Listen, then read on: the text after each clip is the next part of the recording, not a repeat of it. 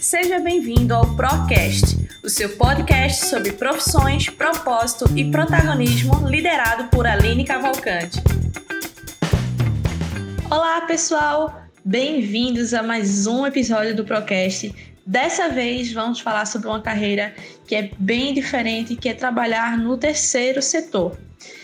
A nossa convidada dessa vez é a Lilian Leandro. Ela trabalha no Grupo Mulheres do Brasil. Ela é pernambucana, há 29 anos, radicada em São Paulo.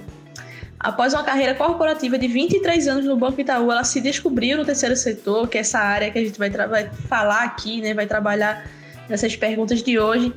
Ela é diretora e líder do Comitê de Expansão do Grupo Mulheres do Brasil é responsável pela estratégia de crescimento do grupo, que está hoje presente em 58 diferentes localidades no Brasil e no exterior. Então, ela tem uma responsabilidade muito grande junto a essa, esse grupo de mulheres e a gente vai conversar com ela um pouquinho sobre como é trabalhar junto ao terceiro setor. Lilian, é um prazer estar falando com você, é um prazer entender um pouquinho mais sobre como é trabalhar nessa área explica um pouquinho mais sobre sua carreira, conta um pouquinho mais pra gente. A gente conheceu um pouquinho da, da sua descrição, como você me enviou aqui, mas fique à vontade para se apresentar como você achar mais interessante. Muito obrigada mais uma vez e seja bem-vinda ao Procast. Olá, Aline. Gratidão pelo convite, minha querida. É uma alegria imensa participar desta sua encantadora iniciativa. Vou começar então falando sobre mim, né? Quem é a Lilian. É, então eu nasci aí em Recife, em um berço simples, mas que transbordava amor. Né? Meus saudosos pais, assalariados, dedicaram sua vida inteira à educação e à formação dos seus três filhos. A minha mãe foi a minha primeira grande referência. Ela, ela com maestria, foi o esteio da nossa família. Uma mulher forte, visionária, de uma generosidade ímpar, muito inteligente.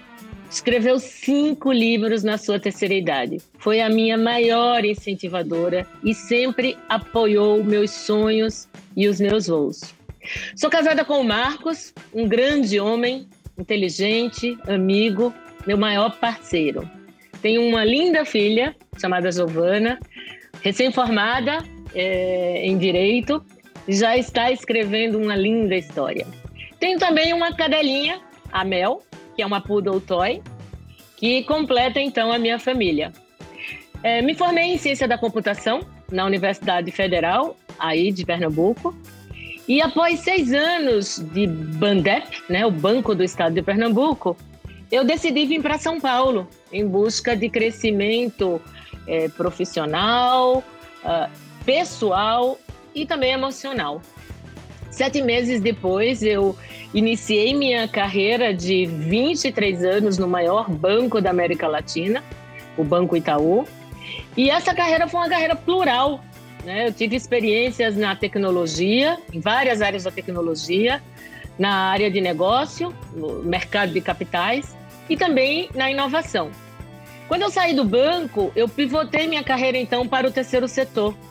E hoje estou à frente então do, da expansão do Grupo Mulheres do Brasil, que é um movimento político que conta aí com mais de 42 mil mulheres, fundado e presidido pela Luísa Helena Trajano. É, é um movimento suprapartidário e que acredita no Brasil, né, a partir do protagonismo feminino e da força da sociedade civil, buscando aí um país mais justo e mais igualitário. Essa é então a Lilian Leandro. É por isso que eu gosto de dizer que ninguém descreve melhor a gente do que nossa história, do que a forma como a gente vê nossa história, como a gente vê nossa, nossa, nossas conquistas, tudo que a gente passou, né? Então, eu sempre abro esse, essa pergunta porque é uma forma da gente entender melhor com quem a gente está conversando aqui no Procast e é sempre uma honra tá, estar ouvindo um pouquinho sobre as pessoas que estão aqui entender um pouquinho, por exemplo, sobre quem é a Lilian. É, Lilian, eu achei, acho que uma pergunta muito importante para a gente começar aqui, que não está no nosso roteiro, é o que é o terceiro setor? Porque muita gente que está ouvindo aqui, a gente, não entende o que é o terceiro setor. não tem essa concepção clara, porque ainda não é um, um, conceito muito claro de oportunidade profissional, de, de caminho de trabalho, de carreira. Tu poderia explicar, a partir da tua visão de, de profissional da área, o que seria trabalhar no terceiro setor, o que seria é, uma instituição do terceiro setor? Um dos intuitos aqui do nosso podcast é justamente expandir a percepção das pessoas sobre o que é carreira, as possibilidades de uma vida profissional que a gente tem uma concepção ainda muito estreita para o um mercado CLT tradicional, de uma empresa privada, ou então de um concurso público, quando na verdade tem muitas possibilidades, inclusive dentro desses, dessas duas possibilidades, desses dois caminhos, e outras tantas além delas. Então, o terceiro setor se mostra como um desses caminhos diferentes que a gente pode falar, e eu fico muito honrada de ter uma representante aqui é, de um grupo tão expressivo, tão forte, que tem uma causa tão bonita que pode falar bastante sobre essa, esse formato de carreira para gente. Sim, Aline, é bem importante mesmo essa contextualização para que a nossa conversa flua uh, com mais clareza. Então vamos lá, o terceiro setor é formado por associações e entidades sem fins lucrativos. É, é um termo uh, de origem americana, third sector, muito utilizado lá nos Estados Unidos e que o Brasil também utiliza é, a mesma classificação. Essa classificação é a seguinte: são três setores, o primeiro, o segundo e o terceiro. Então, o primeiro é formado pelo governo, o segundo pelas empresas privadas e o terceiro são as associações sem fins lucrativos. Então, esse terceiro setor ele contribui para chegar a locais onde o Estado, Estado maior, não consegue chegar. Então, através de ações solidárias, tendo aí um papel fundamental na sociedade. Existem várias organizações que fazem parte do terceiro setor, né? As ONGs, que são as organizações não governamentais, e os CIPs, organizações da sociedade civil de interesse público. Então, o, o, o terceiro setor ele é composto quase que na sua totalidade de mão de obra voluntária que são as pessoas que trabalham e não recebem uma remuneração para isso. É importante mesmo fazer essa contextualização, porque muita gente não entende ainda essas diferenças e, como eu disse, não vê essa possibilidade profissional e sente aquele chamamento para trabalhar com alguma causa social, política, humanitária e não encontra isso em outros modelos profissionais. Enquanto que no terceiro setor, você falou, por exemplo, que boa parte da mão de obra ou da força de trabalho, na verdade, do terceiro setor é voluntária, mas há também é, quem trabalhe de maneira é, remunerada, não é verdade? Apesar de ser uma minoria ainda do, do terceiro setor, porque também a gente sabe que nem todas as instituições que estão dentro do terceiro setor são grandes, têm é, um grande nível de, de rentabilização, não tem um grande nível de sustentabilidade também, econômica, inclusive própria, é, mas existem pessoas que trabalham de forma remunerada também no terceiro setor. Sim, existem. São, na verdade, dois modelos, né? A entidade que tem a sua mão de obra remunerada e, eventualmente, conta com alguns voluntários, e a entidade que tem uh, apenas posições-chave remuneradas para que aquela operação possa efetivamente acontecer. Perfeito, perfeito. Agora conta um pouquinho para gente. É, o que é que te fez escolher por essa carreira no terceiro setor? E o que é que te faz continuar nela hoje? O que é que te inspira a se manter como profissional no terceiro setor? É, entender um pouquinho isso contar um pouquinho disso vai ajudar até mesmo as pessoas que estão aqui ouvindo a gente a criar um, um, certo vínculo de identificação, entender se isso faz parte do, do conjunto de, de expectativas, de valores, de, de coisas que fazem parte da identidade delas também. É, porque tem tanta gente com dúvida na sua carreira e sabe coisas que gosta de fazer, coisas que não gostam, coisas que esperam para o futuro, mas ainda não entendem para onde seguir e talvez você contar um pouco sobre as coisas que levaram ao terceiro setor ajudem algumas pessoas a se encontrarem nesse caminho. Conta aí um pouquinho pra gente. Ô Aline, conto sim. Adoro falar sobre isso. Na verdade, a minha escolha não foi estrategicamente planejada. Ela foi acontecendo, mas com muita reflexão, intuição, muita consciência de que haveria um final de Itaú na minha vida e que em algum momento eu precisaria me reposicionar nessa nova fase, né? Eu sempre fui inquieta. Né? Dentre os meus 23 anos de banco, eu sempre me movimentava a cada quatro anos, no máximo, buscando ali desafios, buscando o novo. Mas quando eu estava ali há mais ou menos oito anos para me aposentar pelo INSS, essa inquietude aumentou significativamente. E eu me fazia algumas perguntas, tais como: quando, quando eu morrer, o que, que a minha filha vai contar de mim? E as respostas que eu tinha naquele momento não me satisfaziam. Foi quando eu me interessei pelo voluntariado e iniciei então uma numa ONG que era assistencialista na área de saúde. Na minha saída do banco, essa ONG me contratou para gerenciar um projeto relacionado à união do terceiro setor para mudar políticas públicas da saúde. Seis meses depois, eu fui convidada para assumir a gestão executiva de uma outra ONG, também na área da saúde, focada em campanhas nacionais de conscientização. Então foi muita mudança, tudo muito, muito novo. Era um mundo novo que me encantava cada dia mais. Foi acontecendo, né? Aí veio a crise de 2016, que atropelou os planos de crescimento da, daquela ONG. E aí eu voltei para o corporativo, prestando consultoria de TI em uma multinacional no ramo de serviços. Até o dia que eu passei a trabalhar diretamente com a Luísa Helena Trajano para conduzir a expansão do Grupo Mulheres do Brasil certamente um dos dias mais felizes da minha vida. Mas aí, como que a Luísa então entrou na minha vida? É, dois anos antes da minha saída do banco, eu tive o prazer de conhecê-la em um evento da minha área. Ela foi convidada para nos inspirar. E aí a minha conexão foi tão intensa com ela que eu busquei incansavelmente um segundo encontro e quando esse encontro aconteceu, ao final de uma longa conversa, eu perguntei se ela já tinha ouvido falar no curso de liderança feminina da Harvard. Eu tinha feito esse curso, subsidiado pelo banco, há cerca de seis meses. E aí eu comentei que muito do que ela falava tinha a ver com o que eu havia aprendido lá em Boston. E a resposta dela foi o convite para eu participar do Grupo Mulheres do Brasil, que estava ali dando os seus primeiros passos e se tornou um divisor de água na minha vida. Então, eu posso dizer que o curso de liderança feminina impulsionou a minha segunda carreira. Mas voltando ao banco, o, o meu último ano e meio foi então com voluntariado e Mulheres do Brasil no paralelo.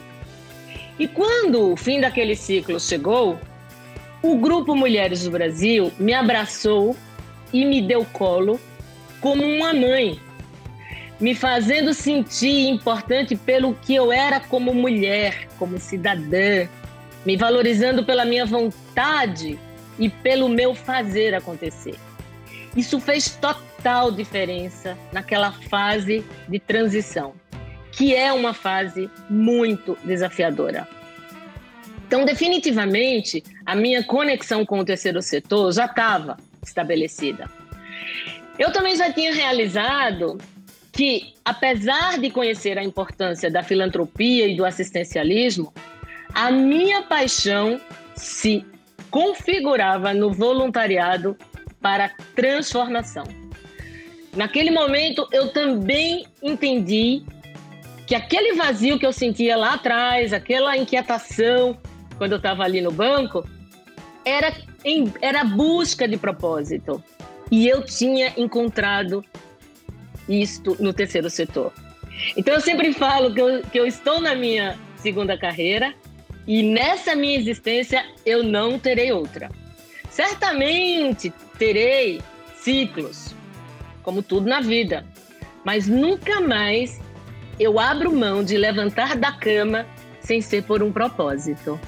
Que bacana, você foi lá, criou a oportunidade de falar novamente com ela, e isso te gerou oportunidade, isso te, gerou, te abriu a porta para futuramente trabalhar no Mulheres do Brasil, e hoje você está, você se encontrou nessa carreira, isso é muito bacana. Então, uma coisa que eu gosto muito de dizer é que nunca é tarde para a gente se encontrar.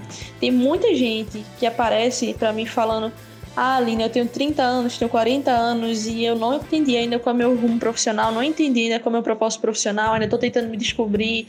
E a pessoa às vezes se sente um pouco aflita porque ainda não entendeu o seu significado profissional, não entendeu qual a carreira ideal. E acha muitas vezes que não tem mais solução para isso.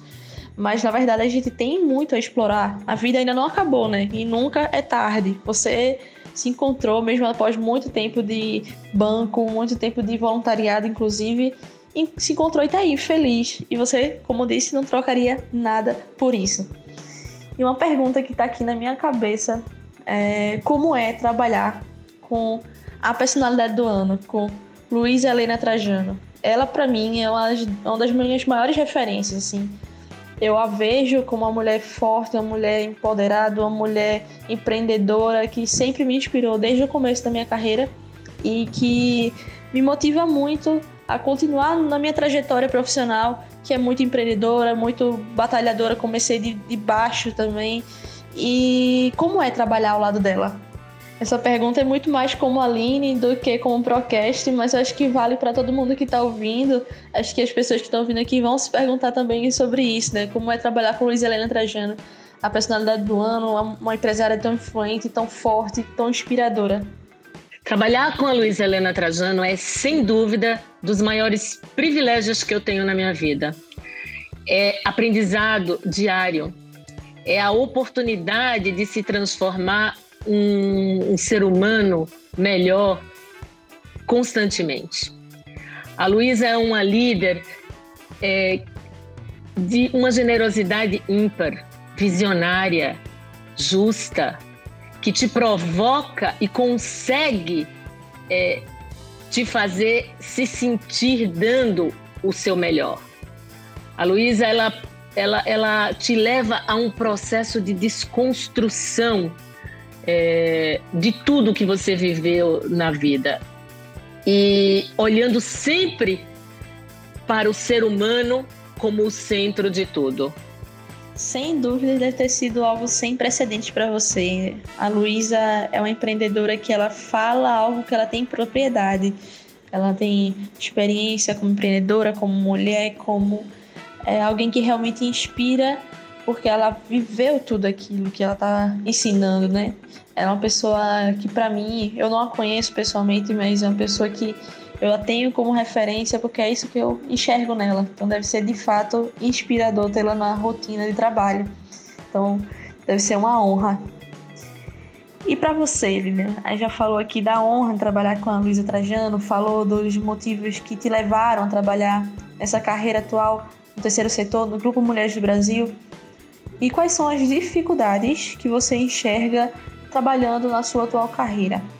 Entender esse lado também é importante, porque assim a gente olha os dois pontos, os dois lados da moeda e apresenta isso para o público para que tome a decisão mais adequada. Aline, eu sempre penso em três aspectos quando eu reflito sobre os desafios do terceiro setor.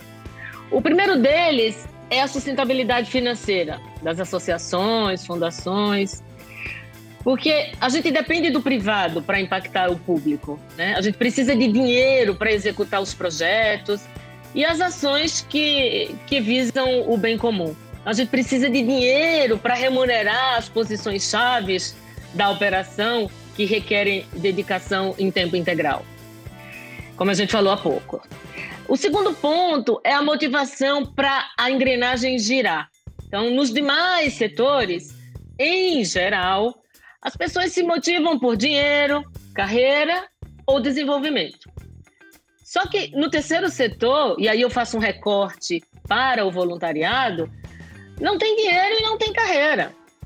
As pessoas querem aprendizagem, desenvolvimento pessoal, querem se tornar ser humanos melhores.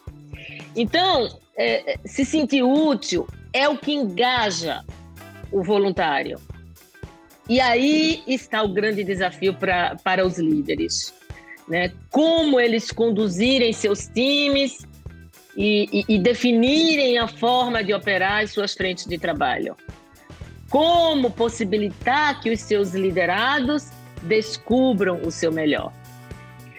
E, e, e, por fim, o terceiro ponto, é, é, é para mim, está ligado às relações humanas, às relações interpessoais, que, ao meu ver, é o que conecta fortemente pessoas a causas.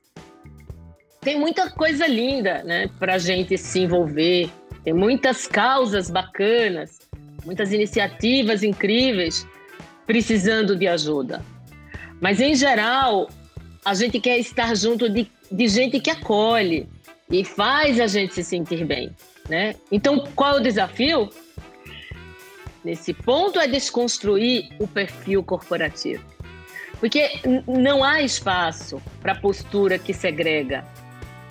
É, é fundamental ter resiliência, abertura para o diferente, estrutura de time horizontal e muito amor sempre em tudo. A gente não é motivado só por dinheiro, mas o dinheiro também é muito importante para a motivação. Então, não adianta a gente somente ter o propósito, não adianta a gente só ter a motivação, porque muitas vezes, em muitos casos, as pessoas têm necessidades de pagamentos, de, de sustentabilidade, de casa, é, subsistência. Então, o dinheiro acaba pesando muitas vezes na decisão para uma carreira e isso pode ser uma dificuldade realmente muito grande para quem vai seguir no terceiro setor. É, algumas instituições, associações e ONGs têm um modelo mais estruturado, mais sustentável e conseguem prover uma carreira mais, mais sólida, digamos assim. Mas não é uma realidade tão comum, pelo menos é a minha visão, uma pessoa que conhece muito pouco da área ainda, em comparação a você, por exemplo, que trabalha mais à frente da, desse, desse, desse setor, na verdade. E quais são as lições e competências que tu indica para quem quer seguir nessa área? Para quem se identifica com as causas, com o levantar a bandeira e seguir o terceiro setor? Olha, Aline, de partida, eu considero que se conectar 100% com o propósito é fundamental. Precisa ter uma identificação absoluta com a razão de existir daquela causa. Quando, quando a gente está na mesma sintonia, né, é, é, todos alinhados no, no propósito, prevalece então o bem comum. E aí a magia do terceiro setor acontece porque a gente se alimenta mutuamente de emoções e de sentimentos positivos. E ao meu ver, é isso que move o terceiro setor. Depois eu citaria a abertura para o diferente de mim. A gente precisa acreditar que a diversidade na construção é diversidade na solução. Outro ponto também que eu acho bem importante é a consciência da nossa responsabilidade no bem-estar coletivo. Não vale eu, minha casa, minha família, meus amigos estarmos bem. Há de se pensar no outro, e exercer a empatia nas 24 horas do dia. Por fim, eu citaria que estar no terceiro setor é muito mais ganhar do que dar. O terceiro setor, da forma como você está explicando, foi belíssima, por sinal, é, exemplifica o senso de propósito que eu acredito que as profissões, de forma geral, deviam ter. Aquele senso de paixão, aquele senso de conexão que muita gente não tem com as profissões. Aquele senso que, no geral, as pessoas costumam ter é de olhar para o relógio e ficar se perguntando quando vai terminar o expediente, de é, ficar pensando quando é que vai ser o próximo feriado. Isso é que é o comum da gente ver, né? Enquanto que no terceiro setor é isso, você se conectar de verdade com a causa. Então, por que não? A gente pode levar isso também para outras profissões, né? Mas brilhante, tem que ser nesse, nesse sentido mesmo, as competências muito bem delineadas por você. E acho que as outras competências importantes para a carreira do, do trabalho no terceiro setor vão vir a partir dessas, né? Vão surgir a partir dessas que você citou. E para finalizar, É uma pergunta que eu considero importantíssima e acredito que você, por ter vindo da formação de tecnologia, tem muito esse olhar e por ter experiência também com inovação, né, na, na sua experiência profissional, é, vai ter essa, já essa, esse tino. É, como é que você enxerga a sua profissão, a sua área, na verdade, terceiro setor, daqui a 10 anos? O que é que vai ter mudado? Aline, sem dúvida, eu vejo uma área muito mais robusta em função da mão de obra mais profissional que o terceiro setor tende a atrair mais e mais. É, eu acho também que, especialmente após essa pandemia, de um modo geral, o mundo entra mais fortemente na era da colaboração. Eu tenho dito que é a era do co-tudo. É, é co-construção, co-decisão, co-responsabilidade é tudo em conjunto. E este movimento só fortalece o terceiro setor, que essencialmente precisa da força do coletivo.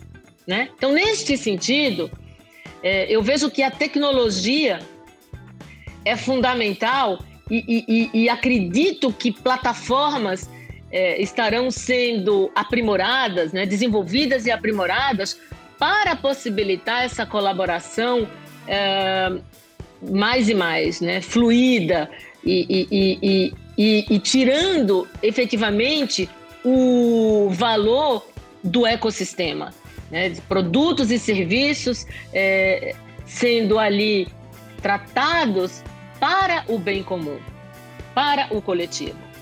Um último aspecto que eu vislumbro, fortalecendo aí o terceiro setor, é, se baseia na oportunidade que, que a gente está tendo para entender que ok, trabalhar, mas também pensar no outro. Né? O mundo está sentindo o quanto ajudar faz bem para quem é ajudado, mas faz muito mais bem para quem ajuda.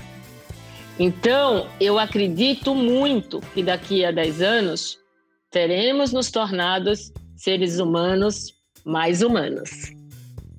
Sem dúvidas. Eu tenho visto muito esse movimento, o voluntariado ascendendo muito durante a pandemia, as pessoas se preocupando mais com os outros, até dentro das próprias empresas, a concepção de trabalho em equipe crescendo muito, mesmo à distância, mesmo remoto, é, a colaboração sendo colocada em pauta acima da, da competitividade. Então, tudo isso tem se modificado as pessoas estão cada vez mais conscientes dos problemas sociais, mais empáticas.